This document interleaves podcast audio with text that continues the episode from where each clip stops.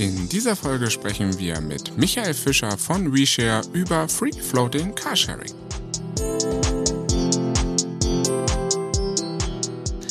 Hallo und herzlich willkommen bei Topzone Electrified. Ich bin Timo. Und ich bin Falk.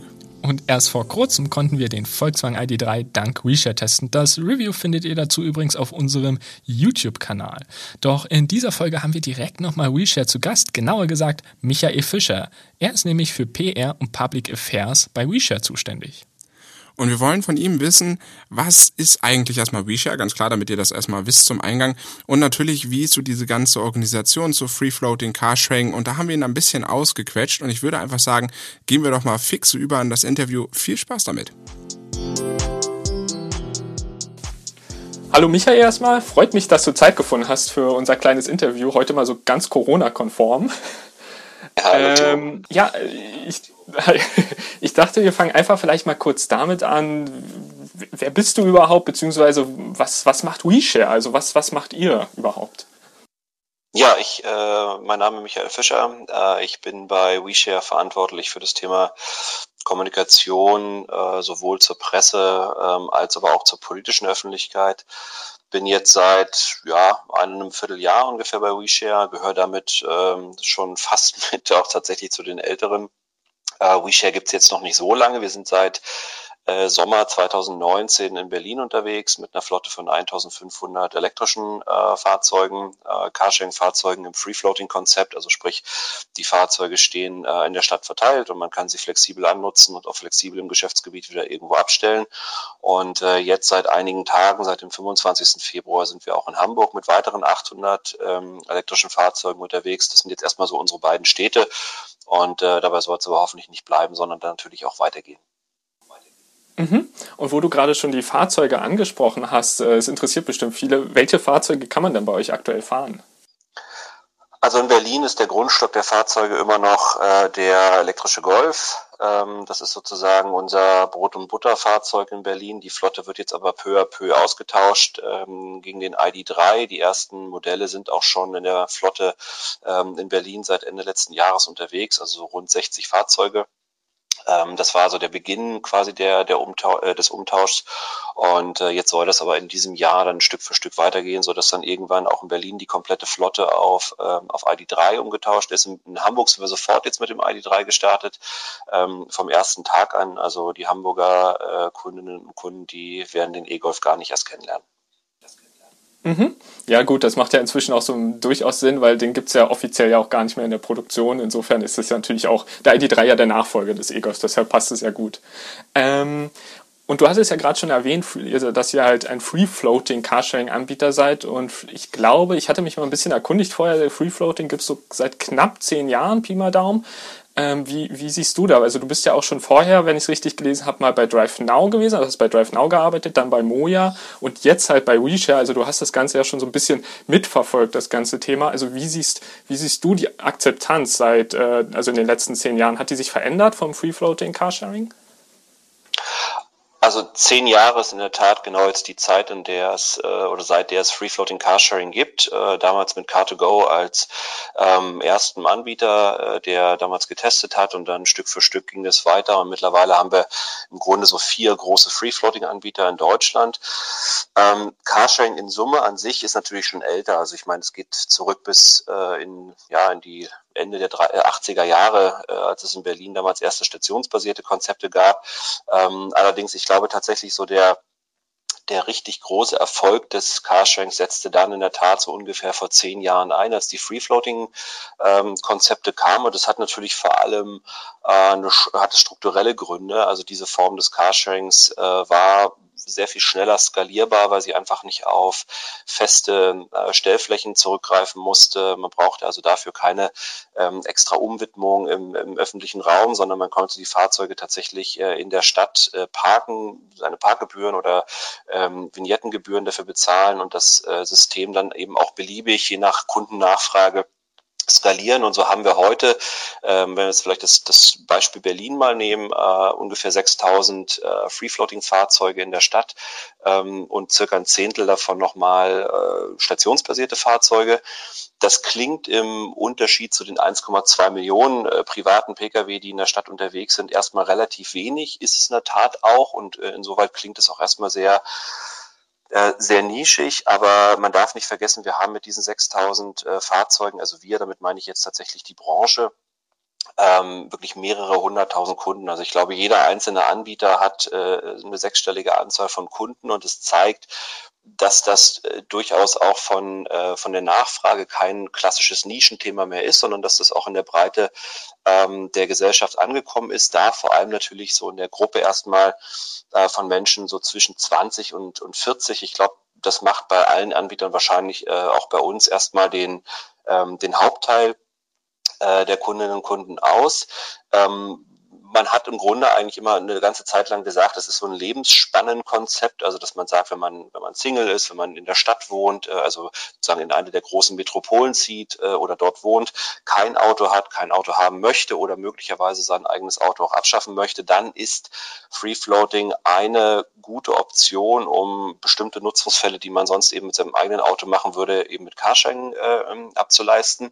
Und bislang war es eigentlich immer so, dass man dann irgendwann so den Knackpunkt ähm, hatte und immer noch auch hat, äh, wenn es äh, tatsächlich, äh, wenn, wenn die Menschen dann eine Familie gegründet haben, Kinder hinzukommen, wenn man vielleicht tatsächlich aus der Kernstadt äh, rauszieht äh, ins ländliche, ähm, da bricht dann oft auch nochmal das Mobilitätsverhalten und da kommt dann oft auch das eigene Auto nochmal ins Spiel das ändert sich jetzt auch tatsächlich Stück für Stück. Also ich glaube, dass auch immer mehr Familien auch die Vorzüge von Carsharing ähm, schätzen, sich dann auch in der Stadt, solange sie in der Stadt auch weiterhin wohnen, ähm, eben auf den Mix aus ÖPNV, Carsharing und verschiedenen anderen Sharing-Services, die es da noch gibt, ähm, zurückgreifen das macht im Übrigen auch nochmal klar, dass es wichtig ist, dass es wirklich auch eine Bandbreite von verschiedenen Angeboten gibt, ähm, die man nutzen kann, damit man eben tatsächlich auch ohne eigenes Auto immer ähm, in der Stadt eine Mobilitätsoption hat.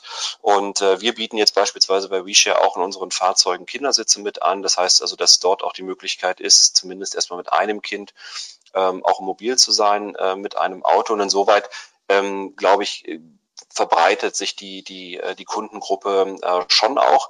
Was wir auch gesehen haben, glaube ich, in der Entwicklung vom Free Floating Carsharing über die letzten Jahre ist, dass es ein, dass es völlig neue Preismodelle gab. Also während wir vielleicht vor sechs, sieben Jahren noch das einen klassischen Minutenpreis hatten, ähm, so gibt's jetzt äh, wirklich von der Minute bis hin zu mehreren Wochen äh, Möglichkeiten, ähm, auch mit Free Floating Carsharing unterwegs zu sein. Also auch bei uns und ID3 kann man sich für ta mehrere Tage ausleihen und ist dann immer im Best Price ähm, in der Best Price Option für 49 oder 59 Euro pro Tag unterwegs.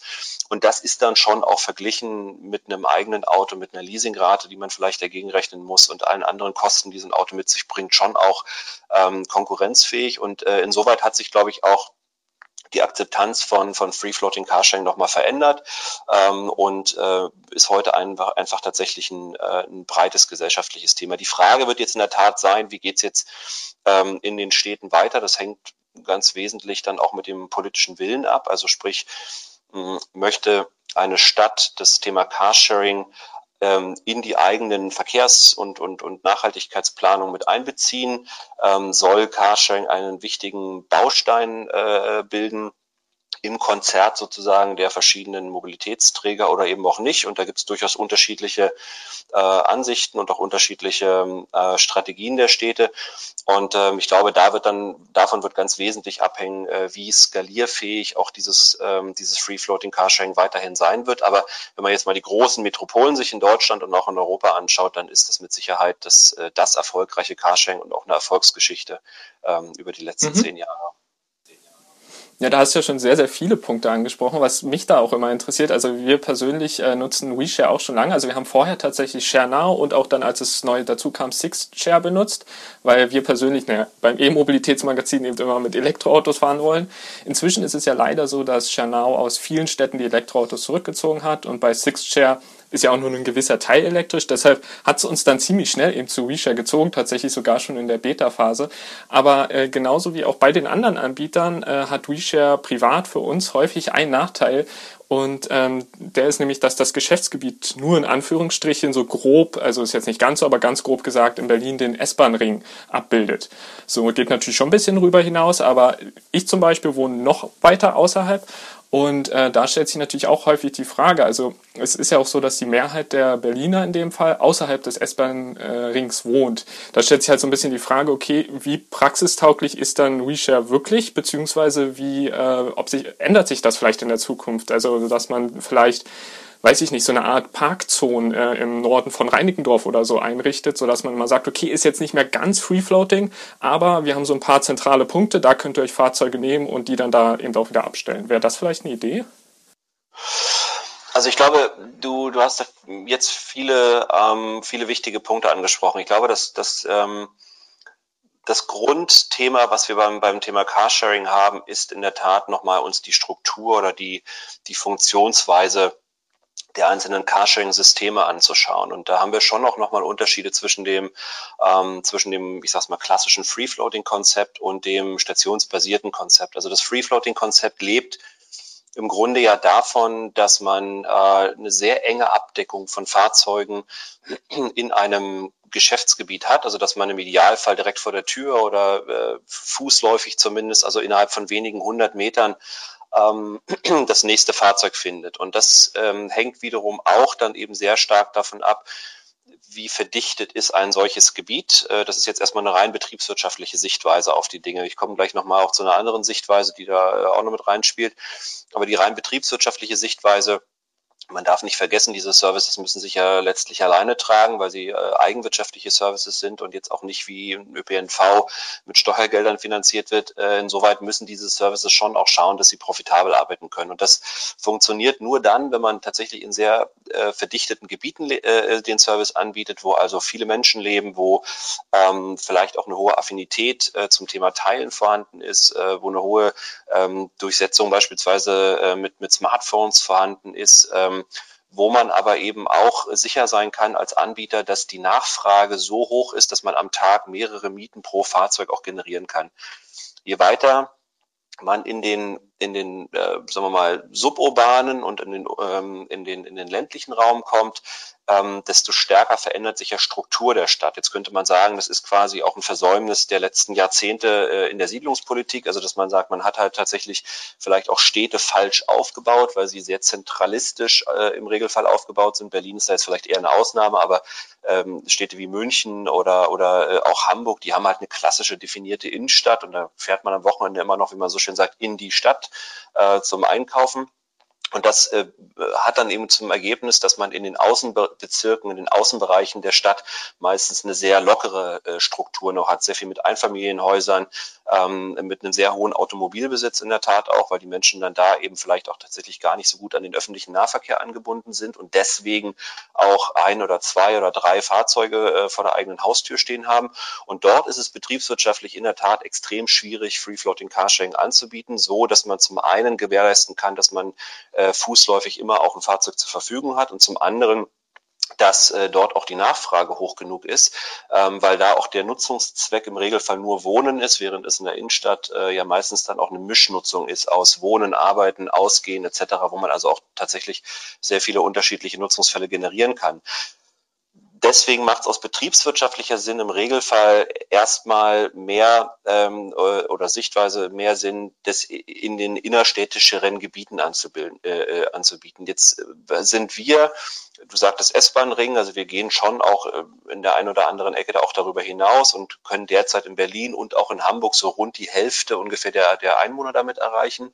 Ähm, nicht ganz, das ist aber in Berlin schon äh, ganz stattlich, wenn man also rund 1,8 Millionen Einwohner schon mal allein mit dem Geschäftsgebiet ähm, abdecken kann. Ich gebe dir aber recht, in den Außenbezirken ist das System, äh, funktioniert das da jetzt nicht, äh, nicht wirklich. Von daher müssen wir uns einfach mal anschauen, tatsächlich über die nächsten Jahre. Es gab ja auch Versuche im, im Free-Floating-Bereich über die letzten Jahre, dass man auch Außenbezirke anbindet. Das hat im Regelfall nicht funktioniert da ist dann eher die Stärke eigentlich der stationsbasierten Anbieter gefragt, dass man nämlich wirklich dedizierte Flächen schafft, wo dann auch die stationsbasierten Anbieter äh, ihren Service anbieten kann. Interessanterweise, wenn man sich äh, die Karten mal anschaut der stationsbasierten Anbieter, dann konzentrieren die sich aber auch relativ stark auf die auf die zentraleren Bereiche. Und das hat aber im Übrigen auch nochmal einen wesentlichen Grund. Äh, und zwar geht es darum, dass man im Innenstadtbereich oder in den innerstädtischen Bereichen ähm, ja einen sehr hohen Verkehrsdruck hat. Und an denen will man ja eigentlich auch ran. Das heißt also, dass die Menschen, die jetzt in, äh, in der Innenstadt von Berlin oder Hamburg oder München leben, dass die halt tatsächlich darüber nachdenken, ob sie wirklich ein eigenes Auto brauchen oder ob sie nicht möglicherweise künftig ähm, eher den Umweltverbund plus Carsharing nutzen äh, und dass man also der Stadt dabei helfen kann, in diesen innerstädtischen Bereichen, wo die Verdichtung sehr hoch ist, die Verkehrsprobleme mitzulösen. Das andere Problem, was du ansprichst, sind ja eher die, äh, die Versorgungsprobleme, also in, in suburbanen und ländlichen Bereichen. Ähm, ich glaube tatsächlich, ähm, da machen wir uns was vor, wenn wir glauben, dass Free Floating da die Lösung äh, allein bieten kann, sondern da müssen wir wahrscheinlich am Ende auf äh, Mischlösungen, auf Hybridlösungen, auf neue Konzepte auch zurückgreifen äh, oder aber natürlich auch weiterhin auf den ÖPNV. Ich glaube aber, dass das eigene Auto da eben auch weiterhin noch eine sehr wichtige und eine sehr wesentliche Rolle spielen wird. Mhm. Ja, so, so empfinde ich das tatsächlich auch immer. Und du hast lustigerweise gerade schon so ein bisschen so einen nächsten Punkt angesprochen, den ich äh, auch sehr spannend finde. Und zwar ist ja so ein bisschen immer die Frage, wie, ähm, wie ich sag mal, wie effizient in Anführungsstrichen, wie effizient in Anführungsstrichen ist eigentlich Carsharing wirklich? Weil ähm, es gibt da verschiedenste Ansichten. Es gibt einige Studien, äh, es hört sich ja immer so hochtrabend an, aber es gibt einige Studien, die sagen, na ja, ähm, ja, es gibt äh, eine nicht unwesentliche Anzahl an Nutzern von äh, Carsharing-Diensten, die würden sich ein eigenes Auto kaufen, gäbe es diesen Carsharing-Dienst nicht, beziehungsweise würden das sogar vielleicht verkaufen in den nächsten Jahren, wenn sie noch eins haben. Aber es gibt auch Studien, die mehr oder weniger fast schon das Gegenteil sagen. Wie, wie stehst du dazu so? Naja, also ich, wie gesagt, ich bin jetzt eigentlich seit relativ äh, äh Anfang der, der Free-Floating-Zeit in Deutschland mit dabei und äh, das Thema hält sich seitdem äh, so zäh wie Kaugummi ähm, äh, hat aber im Grunde oder ist für mich mittlerweile eigentlich nicht mehr wirklich verständlich, weil es gibt ähm, eine Reihe von Studien und ähm, da rede ich jetzt nicht sozusagen von irgendwie der Studie, die man sich mal schnell selbst macht und, und die dann zu guten Ergebnissen kommt, sondern es sind wirklich einfach äh, fundierte Studien aus äh, Universitäten, von renommierten Instituten äh, wie dem DLR, äh, der TU Dresden, äh, Berkeley Universität, äh, der, der Bundeswehr-Uni in München, die alle immer wieder im Grunde zu den gleichen Ergebnissen gekommen sind, dass die Free-Floating-Angebote unter den jetzigen Rahmenbedingungen, die im Übrigen das Thema jetzt nicht wirklich befördern, äh, also das Thema Carsharing befördern, äh, trotzdem schon einen entlastenden Effekt haben. Der äh, spielt sich immer so im Regelfall so bei einem äh, Carsharing-Fahrzeug kann bis zu drei, manchmal auch ein paar mehr, vier, fünf, sechs äh, private Fahrzeuge ersetzen. Äh, die Studien kommen im Grunde eigentlich alle zu einem sehr ähnlichen Ergebnis. Es gibt tatsächlich ein, zwei Studien, ähm, die sehen das ein bisschen kritischer. Da hängt das dann immer sehr stark auch damit zusammen, in welcher Stadt wurde das untersucht, welcher Anbieter wurde untersucht, welche Fahrzeugmodelle wurden dort untersucht, ähm, auch unter welchen Fragestellungen. Aber die Überzahl oder die überwiegende Anzahl der Studien kommt zu dem Ergebnis, dass Free Floating Carsharing ähm, sowohl relativ als auch absolut gesehen einen Entlastungseffekt für die Stadt mitbringen kann, der umso höher ist, und das ist das Entscheidende, ähm, wenn er eingebunden ist in das Konzert sozusagen der verschiedenen Angebote äh, in einer Stadt und insoweit auch tatsächlich von der Stadt ähm, ein Stück weit unterstützt werden sollte, weil äh, es eben nachhaltig oder äh, entlastend wirken kann. Ähm, es gibt eigentlich tatsächlich, so, soweit ich das jetzt kenne, kaum Untersuchungen, die, die da zu negativen äh, Effekten kommen. Und dann muss man sich in der Tat die Frage stellen, äh, woher kommen da eben dann diese negativen Effekte? Und was ganz oft damit einhergeht, sind dann ähm, in der Tat, ähm, dass entweder die politischen Rahmenbedingungen äh, eben nicht hingehauen haben in, äh, in der jeweiligen Stadt, in dieser jeweiligen Zeit. Äh, oder wie ich schon sagte, dass vielleicht ein Anbieter untersucht wurde, der jetzt ähm, nur ein bestimmtes Modell äh, auch zur Verfügung hatte oder es nur einen Carsharing-Anbieter in der Stadt gab. Also man muss sich die Studienlage sehr genau anschauen. Äh, Im Grunde aber in der Wissenschaft äh, ist mittlerweile eigentlich belegt, äh, dass das Free Floating Carsharing auch entlastend wirkt. Und durch die Skalierung im Übrigen, also sprich durch die schiere Anzahl der, der Fahrzeuge, auch absolut gesehen sehr hohe Entlastungswirkung haben kann. Mhm. Ja, also da, da, also ich habe mich halt auch ein bisschen erkundigt vorher natürlich und ich bin sozusagen lustigerweise auch über eine Studie gestolpert, die direkt über WeShare gemacht wurde. Ich glaube Ende des letzten Jahres war das. Äh, wie, wie, steht ihr dazu? Also wie, wie, ist die Studie überhaupt entstanden? War das von euch initiiert oder war das rein unabhängig? Wie, wie kam es dazu? Ja, die ist vom Wissenschaftszentrum äh, Berlin, äh, also auch eine Institution, äh, wissenschaftliche Institution in, in Berlin um äh, Andreas Knie herum entstanden äh, die uns angefragt haben, ob wir ähm, uns sozusagen nicht mal untersuchen lassen äh, würden. Ähm, dann haben wir miteinander gesprochen und ähm, dann kamen wir relativ schnell tatsächlich zu dem, äh, also haben da relativ schnell zugestimmt, haben gesagt, wir machen das gerne, weil wir ja auch zum einen selber wissen wollen, welche Effekte wir äh, für die Stadt haben, mit diesen Ergebnissen dann im, hoffentlich auch mit der Stadt gemeinsam äh, schauen, wie das in die Strategie dann auch der, der, äh, der Stadt äh, passt. Und äh, insoweit haben wir damals ähm, zum einen Buchungsdaten untersuchen lassen, ähm, aggregiert über sechs Monate, wo also quasi geschaut wurde, wo und wann sind da die Fahrzeuge unterwegs, wo sind hohe Nachfragezonen, ähm, wo sind quasi so große Bewegungen äh, in der Stadt, die mit Carsharing äh, gemacht werden ähm, hat dabei sehen können, dass es natürlich die beiden Peak-Zeiten morgens und abends, das war auch noch vor, äh, vor der Corona-Pandemie, äh, gibt, äh, wo also die Leute dann auch tatsächlich Fahrzeuge auch zum Pendel genutzt haben, dann aber tatsächlich über den Tag hinweg eine sehr stabile Nutzung ähm, von anderen Nutzungsfällen, also sei es jetzt äh, geschäftliche Nutzung, sei es Fahrten zum, zum Bahnhof, zum Flughafen und solche Geschichten. Ähm, und dann natürlich dann halt abends äh, wieder eine andere Art von Nutzung, dass die Leute das dann eben nutzen, um entweder zum Ausgehen, zum Theater, zum Restaurant äh, ähm, äh, nutzen. Ähm, das zweite, was gemacht wurde, war eine quantitative Befragung von 1600 Kunden, meine ich. Und das zweite war dann, äh, das dritte war dann eine qualitative Befragung von einer etwas geringeren Zahl von, äh, von, von Kundinnen und Kunden, ähm, wo auch einfach nochmal so wesentliche ähm, Einstellungen zur Mobilität, auch zur Nutzung von Carsharing äh, äh, abgefragt wurden. Und was für mich am eindrücklichsten hängen geblieben ist, ist, dass wir, ähm, dass, dass bei uns eine, also bis zur Hälfte äh, der Kunden tatsächlich sich vorstellen können, auch in den nächsten Jahren ihr Mobilitätsverhalten wegen Carsharing äh, zu verändern, also tatsächlich sich auch ähm, äh, überlegen, das eigene Auto abzuschaffen oder sich gar kein neues mehr ähm, zu schaffen, also eine sehr hohe Anzahl von, äh, von Kunden. Und auch das hat einmal mehr ähm, bestätigt, dass, dass dieses Free-Floating Carsharing-Konzept als solches äh, allein auch schon gut funktioniert. Aber auch diese Studie hat im Grunde zum Ergebnis gehabt, dass man das Ganze in das Konzert der städtischen Anbieter mit, ähm, mit einbinden muss und dass es aber auch eine politische Unterstützung für das Thema Carsharing braucht. Mhm. Ja, genau. Und wo wir, also es klingt jetzt schon so ein bisschen so, äh, als ob es eben auch die Frage ist, okay, wo, wo geht die Zukunft so hin? Und äh, bezüglich Zukunft hatte ich mir noch die Frage gestellt, ähm, wie sieht es dann eigentlich so mit äh, autonomen Fahrzeugen in der Flotte aus? Also momentan gibt es ja keine, also ich spreche jetzt von Level 5, also kompletter Autonomie. Ähm, momentan gibt es dies ja noch nicht so, also zumindest rein offiziell jetzt, zum Beispiel von Volkswagen, weil Reshare ist ja direkte Tochter von Volkswagen. Ähm, aber wenn es das dann irgendwann mal gibt, das wird ja hoffentlich jetzt tatsächlich mal nicht mehr ganz so lange dauern, vielleicht noch ein paar Jahre, wäre das vielleicht nicht äh, potenziell auch eine Möglichkeit, dann vielleicht sogar so per Ruftaxi-Kombination mit Carsharing-Kombination irgendwie ein ähm, bisschen außerhalb liegende Bezirke oder äh, Regionen mit zu erreichen? Also das ist ja die klassische Glaskugel. Ähm, das kann ich jetzt ja, einfach ganz, ganz schwer abschätzen, wann und, und ob und was da genau kommen wird. Ähm, ich glaube, wir waren alle in der Industrie, sage ich mal, jetzt als äh, Sharing, Sharing Economy ein ähm, bisschen optimistischer, was das Thema äh, autonomes Fahren und auch die Zeitpunkte des autonomen Fahrens anbelangt.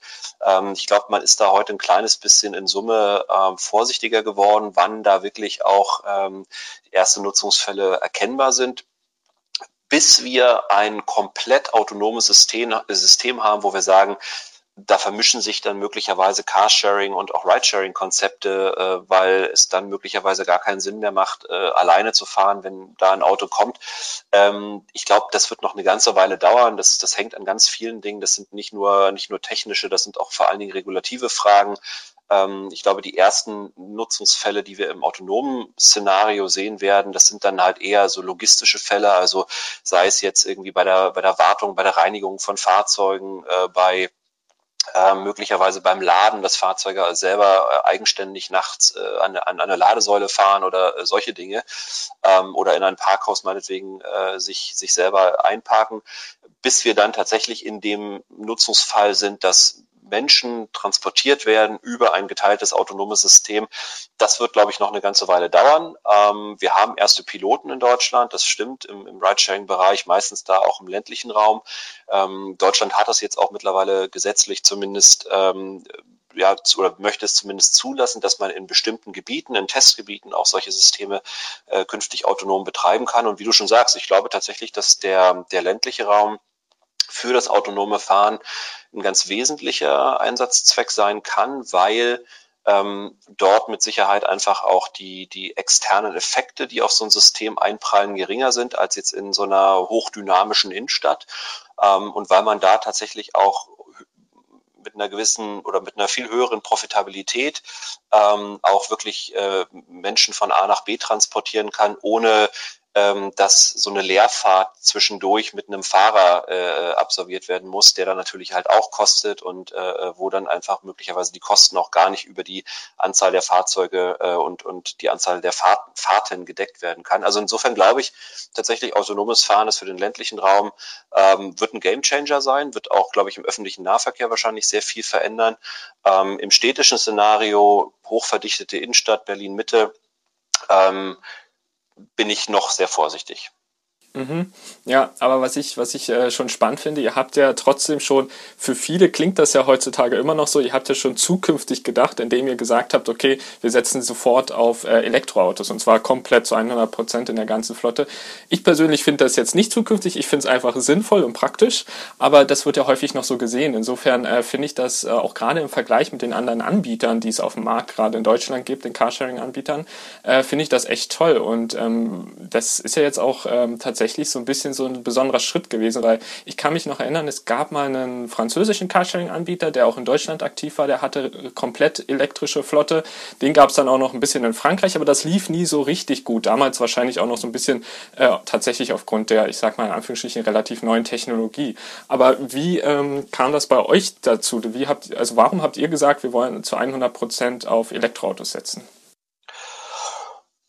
Ich glaube, das sind zwei, zwei Hauptgründe. Das eine, der ist sehr offensichtlich, ist natürlich ähm, der, das, das Bekenntnis von, von Volkswagen, vom Volkswagen-Konzern grundsätzlich zur Antriebswende. Also ich meine, das, das ähm, äh, ja die E-Mobilität ist, ist äh, die Zukunft auch ähm, des Konzerns, ist die Zukunft ähm, des, des Automobils und ich glaube, der es gibt derzeit keinen Automobilkonzern weltweit, der das Thema, also vielleicht noch ein, aber tatsächlich der das Thema Elektromobilität ähm, aus den, von den bestehenden Konzernen so stark und so fokussiert angeht äh, wie der Volkswagen-Konzern. Insoweit war es einfach nur ähm, logisch, dass das auch natürlich einen Niederschlag im Carsharing finden wird, also dass man da auch ähm, auf frühzeitig auf die Elektromobilität setzt, ähm, um, um auch diese Strategie nochmal sozusagen zu dokumentieren.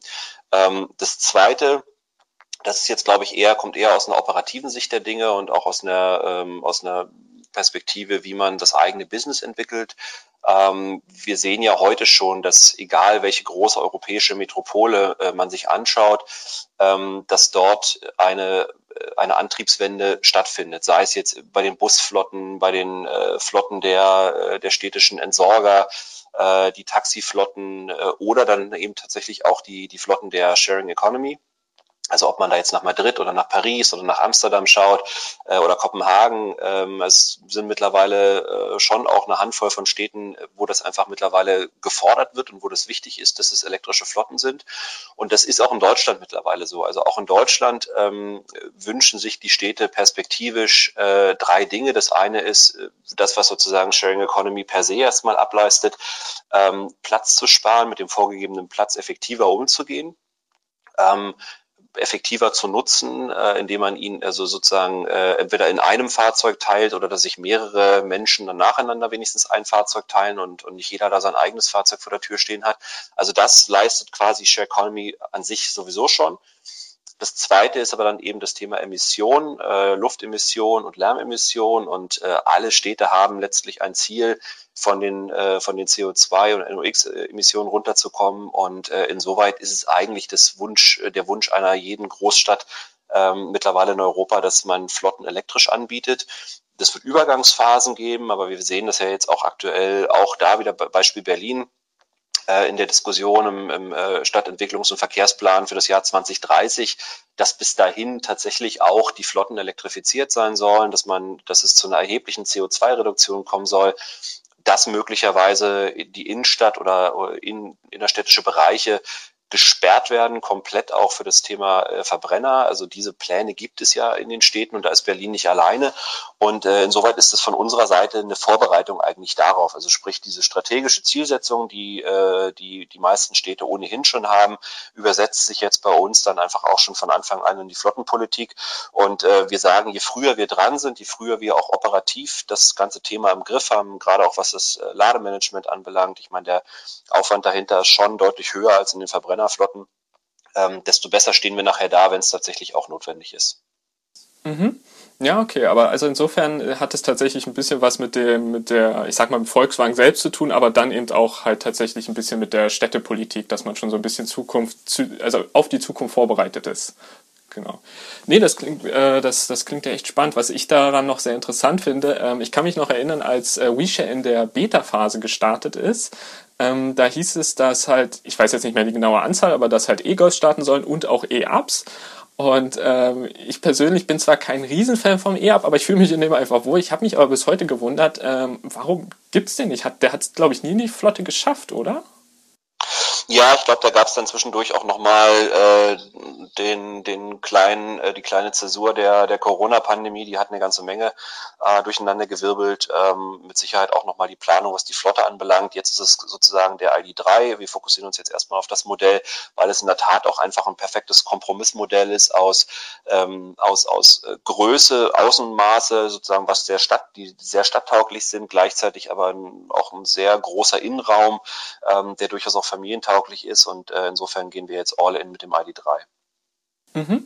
Ja, ja, klar, absolut. Also wir, wir konnten ja auch dank euch tatsächlich testen und das ist halt wirklich äh, einfach ein, also gerade innen hat es ja, ähm, also jetzt nicht den Kofferraum, aber da, wo die Sitze sind, hat es ja tatsächlich teilweise so, sogar schon Maße, die ähnlich einem Volkswagen Passat sind und das ist natürlich bei, bei der Größe des Fahrzeugs wirklich spannend. Ähm, und wo, wo, wo du jetzt sagst, okay, ihr konzentriert euch erstmal auf den ID3, aber wäre es denn, ich meine, das ist natürlich auch wieder so ein bisschen Glaskugel, aber vielleicht habt ihr da schon Planungen, wäre es denn möglich, statt des E-Ups sozusagen irgendwann auf den äh, ID2 zu setzen, der ja laut Gerüchten auch mal so die nächsten Jahre erscheinen soll? Das kann ich jetzt noch nicht sagen. Also die, soweit, soweit sind die Planungen noch nicht und ähm, ich glaube auch tatsächlich die, die Planung auch der Städte äh, noch nicht, wo dann vielleicht so solche Fahrzeuge auch zum Einsatz kommen können. Ähm, ich würde sagen, wir machen jetzt mal Schritt, äh, Schritt für Schritt, also sowohl was die Städte anbelangt als auch die Flotte. Ähm, aktuell gibt es die Planung erstmal nicht, sondern jetzt ist erstmal alles ähm, auch mit auf den ID3 ausgerichtet äh, und wenn wir die Flotte dann in Berlin erstmal komplett umgestellt haben, dann gucken wir mal, wie es dann weitergeht. Mhm. Und äh, wo wir gerade so schön beim Thema Flotte sind, äh, du hattest es ja auch schon so kurz angesprochen, das ganze Ladekonzept. Also wir bekommen das so ein bisschen immer ähm, aus unserer, ich sag mal, Filterbubble so mit, dass es schon äh, nicht wenige Leute gibt, die sich tatsächlich äh, darüber aufregen, dass äh, WeShare-Fahrzeuge Ladesäulen blockieren, weil sie eigentlich gar nicht mehr laden und schon voll sind oder weil sie einfach eben noch eingestöpselt sind, aber eben aus sinnlosen Gründen oder vielleicht gar nicht mal richtig geladen haben, sondern sich einfach nur dahingestellt haben, weil sie denken, ist ein Parkplatz, aber im Grunde sind es ja Ladeplätze. Ähm, wie geht ihr mit dieser ganzen Thematik um? Wie macht ihr das überhaupt mit dem ganzen Ladekonzept? Also grundsätzlich eine Flotte von 1500 Fahrzeugen äh, permanent aufgeladen zu haben, ist, ist schon nicht äh, äh, so ganz einfach. Also was man sich vorstellen muss, ist, wenn man jetzt auch mal den Unterschied äh, zwischen einer äh, Verbrennerflotte und einer rein elektrischen Flotte nimmt, ähm, dann sind das, ist das logistisch wirklich, äh, sind das zwei völlig unterschiedliche Paar Schuhe. Ähm, das liegt allein daran, man muss sich vorstellen, wenn man jetzt eine Verbrennerflotte hat, im Regelfall ist es ja so, dass die meisten Unternehmen zumindest ihre Kunden ja incentivieren, ähm, dass die Kunden dann auch ähm, die Fahrzeuge tanken, betanken äh, oder jetzt in, wie in unserem Fall auch beladen. Und beim, beim Betanken ist das relativ leicht, weil man das im Regelfall ja während der Fahrt macht und so ein Tankvorgang auch relativ schnell erledigt ist. Also man ist innerhalb von, was weiß nicht, zwei Minuten oder so, äh, ist das Fahrzeug voll, man hat äh, die Tankkarte gezückt, äh, hat bezahlt und ist auch wieder weg und ähm, kriegt dafür ein gewisses Kontingent an Minuten oder, oder, oder äh, Euro das hat sich äh, erwiesenermaßen auch äh, ja, bewährt äh, im elektrischen Carsharing ist es was ganz anderes, weil man ja nicht während der Fahrt einfach mal laden kann, sondern das ist im Regelfall eine Start-Ziel-Thematik. Also äh, sprich, entweder das Fahrzeug steht an der Ladesäule und ich beginne meine Fahrt oder ich ende im Idealfall an einer Ladesäule mit meiner Fahrt. Und das ist absolute herausfordernd, weil äh, eine Fahrt an der Ladesäule zu enden oder beenden ist oft gar nicht möglich, ähm, weil es am Zielort der, der Kunden ja oft gar keine Ladesäule gibt, sondern man im Regelfall nochmal paar hundert Meter, wenn nicht sogar Kilometer, ähm, dann einen Umweg in Kauf nehmen müsste, um das Fahrzeug dort anzustöpseln. Das heißt, ein großer Teil der, äh, des, des Lademanagements kommt immer noch unserem, äh, unseren Mitarbeitern und Dienstleistern äh, ähm, zugute oder beziehungsweise ist, ist deren Aufgabe und wird nicht von den Kunden gemacht, weil einfach tatsächlich das Ladenetzwerk noch nicht groß genug ist. Und äh, so muss man sich vorstellen, hat der Dienstleister einmal quasi den Auftrag, das Fahrzeug zur Ladesäule zu bringen und nach vier Stunden, das ist äh, äh, die Höchstdauer, die man dort also mit Parkscheibe äh, auch laden kann äh, am Tag, ähm, das Fahrzeug dann auch wieder zu entfernen. Das erklärt im Übrigen auch, warum es tatsächlich auch von der Kostenseite äh, höher ist oder beziehungsweise äh, herausfordernder ist, elektrisches Carsharing zu betreiben, ähm, als jetzt vielleicht Verbrenner-Carsharing. Ja, in Einzelfällen, klar, äh, kam das vor, dass wir auch ähm, Fahrzeuge hatten, die da und kommt immer noch vor, dass wir Fahrzeuge haben, die dort äh, länger als diese vier Stunden stehen. Äh, das sind mittlerweile aber eben auch äh, tatsächlich Ausnahmen. Und äh, ich weiß, ich kenne das selber, das ist ein rein psychologischer Effekt. Das ist, hat viel auch mit selektiver Wahrnehmung zu tun, äh, weil man die Fahrzeuge natürlich sofort erkennt und weil man äh, an nahezu jeder Ladesäule auch in Berlin immer mal wieder ein Elektrofahrzeug von WeShare sieht. Ähm, aber die Fälle, dass die jetzt übermäßig sozusagen äh, dort stehen, die sind wirklich auf ein absolutes Minimum geschrumpft und der Anbieter hat natürlich oder unser Dienstleister hat natürlich die, ähm, die Aufgabe, die Fahrzeuge da auch innerhalb der vier Stunden wieder von der Ladesäule zu holen. Was wir in der Zwischenzeit gemacht haben, ist eine ganze Menge von Maßnahmen, um das Thema auch deutlich zu verbessern. Also eine der ersten Maßnahmen zum Beispiel war, ähm, dass wir die Kunden in der Tat auch incentivieren, also dass wir sagen, wenn äh, das Fahrzeug einen gewissen Ladestand und eine gewisse Zeit äh, an der Ladesäule erreicht hat, ähm, dann bekommt der Kunde äh, Eurobetrag, zwei Euro, äh, um das Fahrzeug dort an der Ladesäule oder von der Ladesäule zu entkoppeln. Tut er das in einer gewissen Zeit nicht, dann hat er, äh, geht ein automatisierter Auftrag an den, an den Dienstleister, äh, das Fahrzeug dort auch wieder wegzuholen. Wir haben Ladesäulen, wo wir wussten, dass beispielsweise der Dienstleister auch sehr lange Wege hat, also wo möglicherweise es dann doch dauert, bis er wieder dort ist und bis er das Fahrzeug dort abgekoppelt hat ähm, haben wir aus dem Geschäftsgebiet tatsächlich rausgenommen, äh, notgedrungenermaßen, was dann zwar für die Kunden, die dann da vor Ort leben, nicht ideal ist, aber wo dann die Anwohner wiederum ähm, die Möglichkeit haben, einfach ihr Fahrzeug danach an die Ladesäule ranzufahren. Ähm, und was eigentlich der wesentliche Aspekt ist und was jetzt sowohl für Berlin als auch für Hamburg gilt, wir haben ja mittlerweile private Ladepartnerschaften, zum einen äh, mit der Schwarzgruppe, also das sind die Lidl-Märkte, die Kaufland-Märkte, die man so kennt, ähm, wo wir in Berlin bis zu 140 Ladepunkte ähm, haben und haben werden. Und auch, was wir jetzt in, Hamburg genauso machen mit, äh, mit Lidl und mit Kaufland, wo unser Dienstleister jetzt auch künftig den, den Großteil aller Ladevorgänge äh, absolviert. Das heißt also, das ist eine private Ladeinfrastruktur und äh, so werden es immer weniger WeShare-Fahrzeuge auch in der öffentlichen Ladeinfrastruktur.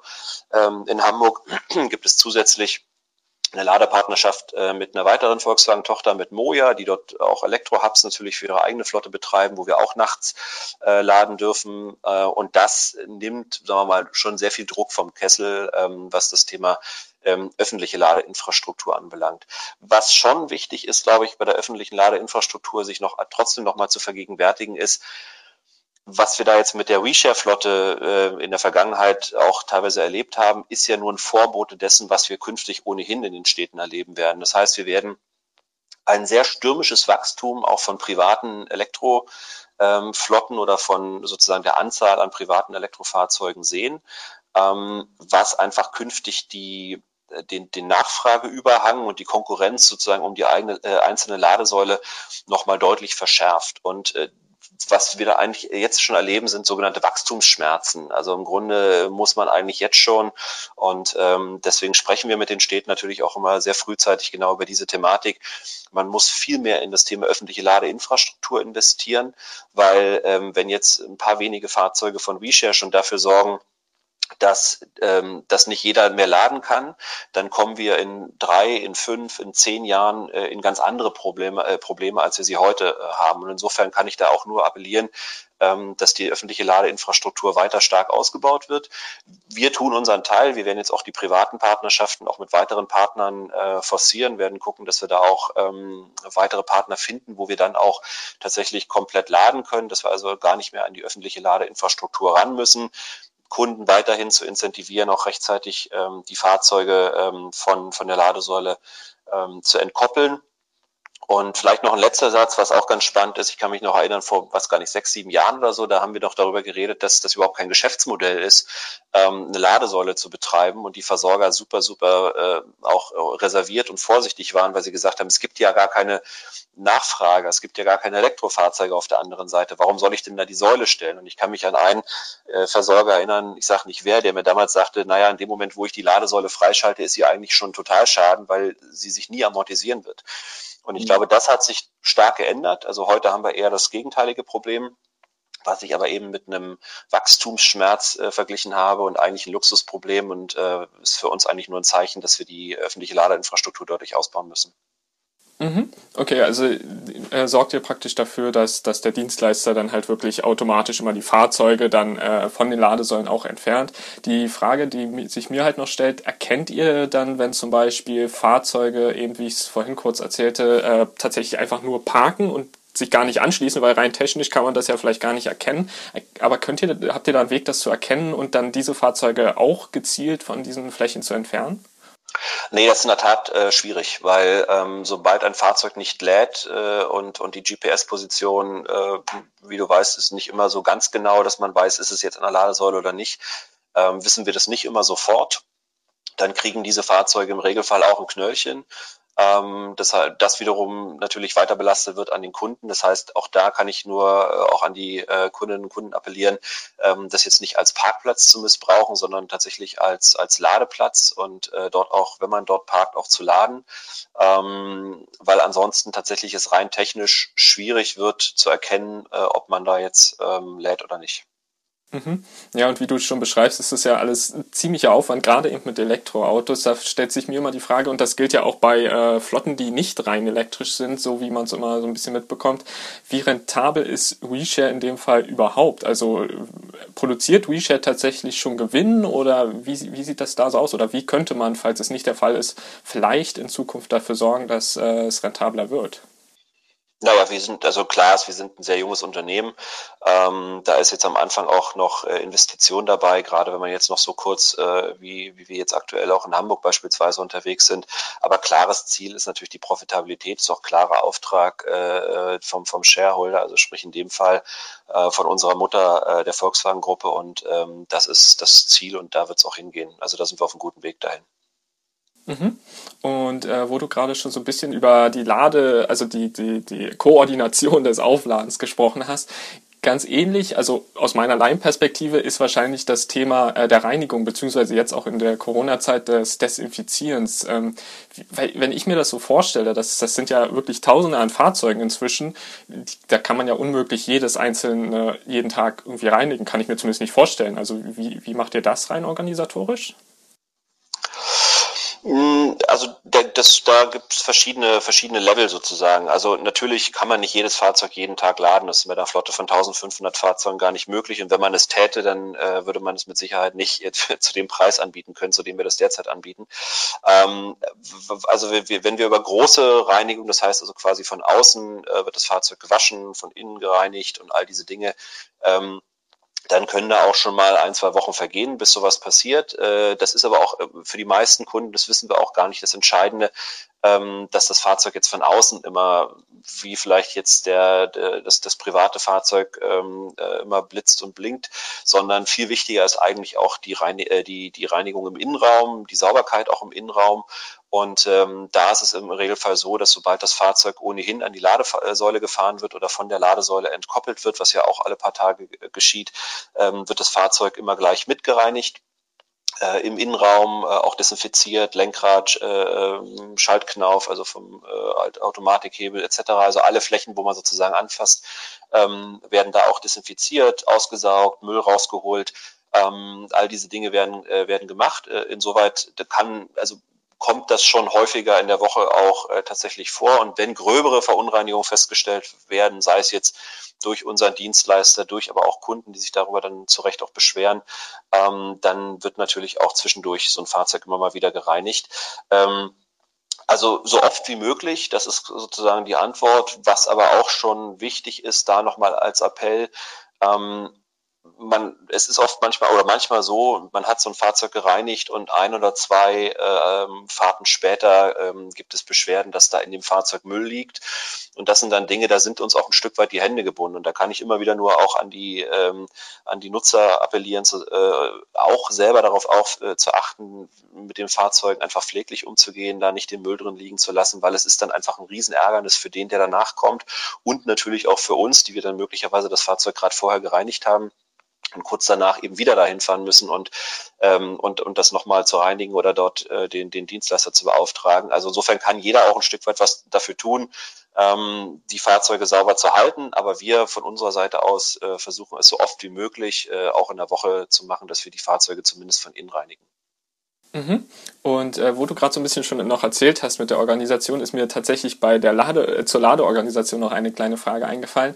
Ähm, wenn die Fahrzeuge jetzt nicht selbst vom äh, Kunden an die Ladesäule gefahren werden, ab, gibt es dann irgendwie einen bestimmten State of Charge, also bestimmten Akkuladestand oder so, ab dem ihr praktisch dann wiederum automatisch eine Mitteilung an den Dienstleister schickt? Weil es kann ja sein, dass ein Kunde durchaus, sag mal, auf 10% Akkukapazität den Wagen runterfährt, aber gar nicht zur Ladesäule bringt und dann wird ihn ja vermutlich kein neuer Kunde mehr ausleihen. Wie, wie geht ihr damit um?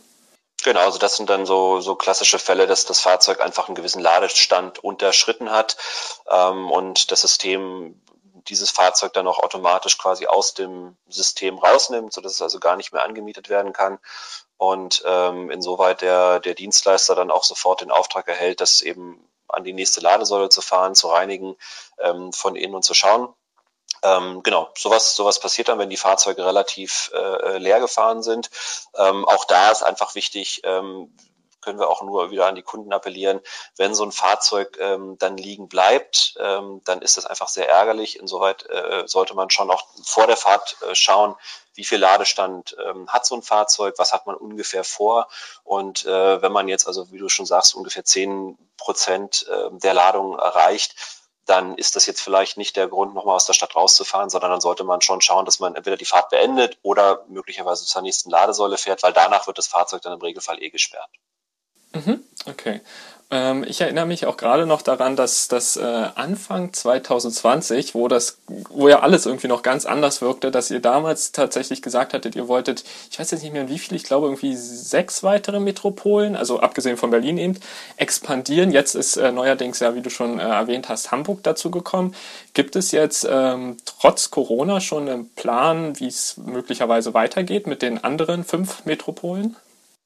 Nein, wir, also wir fahren jetzt erstmal auf Sicht. Ähm, das heißt tatsächlich, die Corona-Pandemie hat jetzt einfach dafür gesorgt, dass wir äh, mit dem Thema vorsichtiger äh, jetzt erstmal umgehen. Wir haben jetzt äh, Hamburg als, als nächste Stadt gelauncht, was auch zur jetzigen Zeit mit Sicherheit noch nicht die, dass das äh, der optimale Zeitpunkt ist, wenn man so will, weil äh, die Pandemie wird uns jetzt mit Sicherheit auch noch eine Weile begleiten.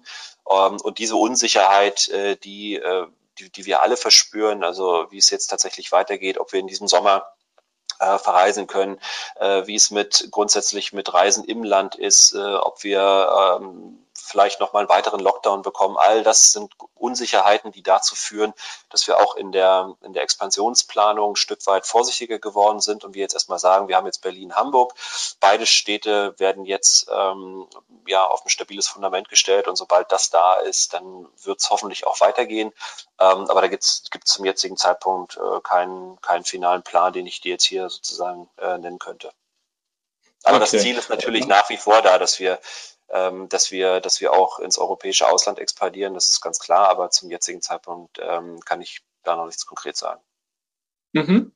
Ähm, und du hattest gerade eben das Thema Reisen schon angesprochen. Ähm, und bei euch ist es ja so, man kann äh, ein Wisha-Fahrzeug bis zu 72 Stunden, wenn ich mich jetzt richtig erinnere, äh, mieten. Ähm, inzwischen gibt es, äh, war ja auch nicht anders zu erwarten, dass das irgendwann mal eingeführt wird, auch ein Kilometerlimit, aber das ist ja so mit 100 Kilometern für, äh, ich sag mal, die durchschnittliche WeShare-Nutzung ja durchaus äh, optimal. Also ich glaube, da braucht man nicht mehr. Aber wenn man jetzt mal wirklich äh, ein Fahrzeug 72 Stunden ausleiht, dann braucht man gegebenenfalls schon mal mehr. Aber meine Frage ist eigentlich weniger, ob man irgendwie preiswert mehr Kilometer bekommt, sondern eher die Frage, ähm, ist vielleicht auch mal, sind vielleicht mal Pakete geplant, wo man Fahrzeuge tatsächlich eine Woche oder ähnliches ausleihen kann, weil dann kommt man wieder so ein bisschen dazu, dann ist es zwar kein reines Carsharing mehr, dann ist es ja schon wieder fast so ein bisschen wie so eine Art Mietwagen, also so ein klassischer Mietwagen, wie man es halt kennt, aber es wäre vielleicht auch eine Option, dass man damit dann praktisch so ein bisschen äh, mögliche Urlauber so ein bisschen zu sich gewinnen kann.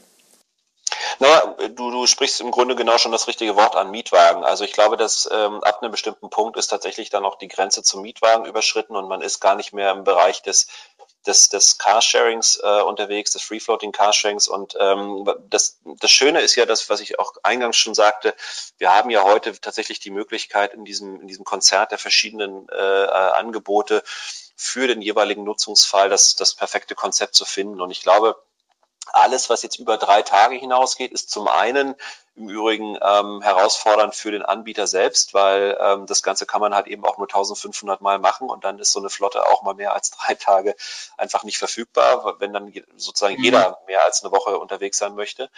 Ähm, der, der, der eigentliche Zweck ist nach wie vor immer noch das innerstädtische Carsharing und da geht es vor allem darum, halt wirklich die kurze Besorgung, die kurze Fahrt, äh, jemanden abzuholen vom Flughafen, all diese Dinge äh, zu machen wenn es dann länger wird, also wenn wir wirklich in den Bereich äh, von, von mehreren Tagen oder Wochen gehen, dann ist es eher tatsächlich der Fall für das stationsbasierte Carsharing. Deswegen sagen wir im Übrigen auch immer, dass, dass man da gar nicht beide Systeme irgendwie versuchen sollte zu trennen und irgendwo da ein Blatt Papier dazwischen zu, äh, zu stecken, sondern die ergänzen sich ideal, weil tatsächlich auch die Nutzungsfälle dann äh, sich da äh, ergänzen und ab einem bestimmten Punkt kommt man automatisch in den Bereich der, der, der Mietwagennutzung und dann sollte man wahrscheinlich auch eher den Mietwagen nutzen. Mhm. Und wo du schon sagst, dass man da jetzt nicht direkt so ein Blatt dazwischen tun kann, ähm, das, das klingt jetzt so ein bisschen, äh, als ob ihr euch das ein bisschen offen lasst, ob ihr vielleicht doch mal praktisch ähm, so eine Art Mietwagen, äh, so, so ein, ja ich sag mal so eine Abteilung in WeShare einbaut, wo man halt dann doch mal einen Mietwagen äh, sich ausleihen kann. Ähm, war das, also habe ich das jetzt so richtig gehört oder war das jetzt so ein bisschen? Ja, davon wüsste ich, davon wüsste ich, aber das ist, das ist nicht der, aktuell nicht der Fall. Alles klar. Ja, nee, aber äh, ich hatte tatsächlich jetzt erstmal keine Fragen mehr, aber ich habe mir noch gedacht, ähm, da ich jetzt WeShare selbst tatsächlich auch schon so das ein oder andere Mal benutzt habe, ich habe mir so ein paar Feedback-Punkte aufgeschrieben, vielleicht kommen wir da noch kurz ins Gespräch. Einerseits ähm, die, die Reinigung der Fahrzeuge hatten wir ja schon besprochen und größtenteils, also nach meiner Erfahrung funktioniert das auch super. Wir hatten tatsächlich nur vor, ist noch gar nicht so lange her, einmal einen Fall, da war das Fahrzeug äh, relativ dreckig und man konnte, also im Innenraum, und man konnte halt äh, tatsächlich äh, bei anderen Anbietern zum Beispiel Beispiel, ich sag jetzt mal Schernau, da als früher äh, die noch Elektroautos in Berlin hatten, habe ich das halt gehabt. Äh, die haben dann am, äh, beim Beenden der Miete äh, so eine Art Mini-Fragebogen. Das gibt's ja bei euch auch, aber der ist ja sehr einfach. Das ist ja eher so, wie hat euch die Miete gefallen? Äh, ich glaube, da kann man fünf Sterne geben oder also irgendwas zwischen 0 und 5. Und da hat man noch so ein Kommentarfeld. Aber was ich da, vielleicht würde es euch so ein bisschen äh, an einigen Stellen erleichtern, was ich da ganz gut finden würde, wäre noch so nach dem Motto, wie bewertest du die Innenraum-Sauberkeit oder so? Und das sind auch mit Sternen. Ich glaube, der ein oder andere würde dann vielleicht da noch eher Feedback geben. Das geht mir persönlich immer so, weil ich glaube, dieses Kommentarfeld nutzen wahrscheinlich gar nicht so viele, kann ich mir vorstellen. Ja, doch, schon, aber äh, ich, ich verstehe den Punkt. Also ich, äh, ich finde das auch durchaus sinnvoll. Also von daher würde ich das, äh, ich nehme das auch mal mit und äh, bist auch nicht der Erste tatsächlich, der das, äh, der das anspricht. Ähm, äh, das, das ist in der Tat im Kommentarfeld findet man genau diese, diese Meldung schon relativ häufig. Äh, das ist das, was ich vorhin noch sagte, wenn Kunden eben sich beschweren ähm, dass das Fahrzeug dreckig ist, dann gibt es eigentlich nur zwei Wege. Entweder man gibt es in dieses Kommentarfeld ein oder man ruft halt den Kundenservice an. Das sind genau diese beiden Wege, die auch passieren. Äh, wir wissen auch, dass nach der, nach der Miete ruft man wahrscheinlich dann eher nicht mehr den Kundenservice an, äh, weil man dann schnell weiter möchte, sondern gibt dann vielleicht tatsächlich das nochmal in der, äh, in der App ein. Aber ähm, wir sind da dran und äh, auch das ist ein guter Punkt, ja. Genau. Nee, und ähm, was, was ich tatsächlich ähm, praktisch nicht nach der Miete, sondern vor der Miete, ist es für mich ja auch dann gerade in Berlin, in Hamburg jetzt nicht, da sind ja überall jetzt die ID3s verfügbar, aber äh, in Berlin gibt es ja zum allergrößten Teil noch die E-Golfs und sozusagen ein paar ID3s, die dann sukzessive die E-Golfs ersetzen. Ähm, es gab ja, also es gab ja nie so eine offizielle Filterfunktion in der App, dass man sagt, ich würde gerne einen ID3 fahren oder ich würde gerne einen E-Golf fahren, zeig mir mal nur die Fahrzeuge an. Es gab eine gewisse Zeit, da gab es dann so kleine, ähm, ich sag mal, Sprechblasen über den Standorten, dass dann da der ID3 drin stand. Ich weiß nicht, ob die ID3s so beliebt sind, dass ich die Sprechblasen nicht mehr sehe, das kann natürlich auch sein, aber auf jeden Fall äh, würde ich da irgendwie ganz cool finden, wenn man noch so ein kleines Filtersystem hätte, also dass man einfach sagen könnte, zeig mir bitte nur die ID3s oder nur die E-Golfs an. Könnte man sowas auch einbauen oder wie sieht's da aus? Ja, mit Sicherheit. Also wir werden natürlich, ich meine, äh, ab einem bestimmten Punkt hat man äh, wahrscheinlich sowieso halb-halb äh, in der Flotte und ähm, dann, ähm, dann sieht man das relativ schnell. Aber klar, so eine Filteroption ist, ist, ähm, ist sinnvoll. Ich nehme das, ich das jetzt einfach genauso nochmal mit äh, und, und spreche da mit den Kollegen. Und dann als letzten Punkt betrifft auch nochmal die App, äh, habe ich tatsächlich äh, mit der, also auch eine Darstellung, es werden jetzt inzwischen Ladesäulen dargestellt in der App, was ja für den einen oder anderen, also ich persönlich benutze dann halt meistens andere Apps, die dann von den entsprechenden Ladeanbietern sind, aber die, wer jetzt praktisch eigentlich gar nicht so im E-Mobilitätsbereich drin ist, für den ist das halt eine super Sache und das finde ich auch echt gut. Da wäre es vielleicht dann trotzdem nur interessant, wenn man die Ladeleistung dazu schreibt, weil manchmal ist es ja so, wenn man tatsächlich doch mal äh, aufs Land fährt oder so, dann äh, will man einfach schneller mal kurz was nachladen, anstatt dass man jetzt aus Versehen in Anführungsstrichen an, ich sag mal, 50 Kilo äh, ja, oder 22 Kilowatt Ladesäule ranfährt. Ähm, und äh, die meisten wissen ja dann auch gar nicht so genau, ist jetzt auch überhaupt nicht schlimm oder auch nicht als Vorwurf gemeint, aber die meisten wissen ja dann einfach nicht, was jetzt schnell und was jetzt langsam ist und so weiter. Deshalb, ich könnte mir vorstellen, dass es da auch noch helfen könnte, wenn man die Ladeleistung, also die maximal mögliche der Ladestation anzeigt.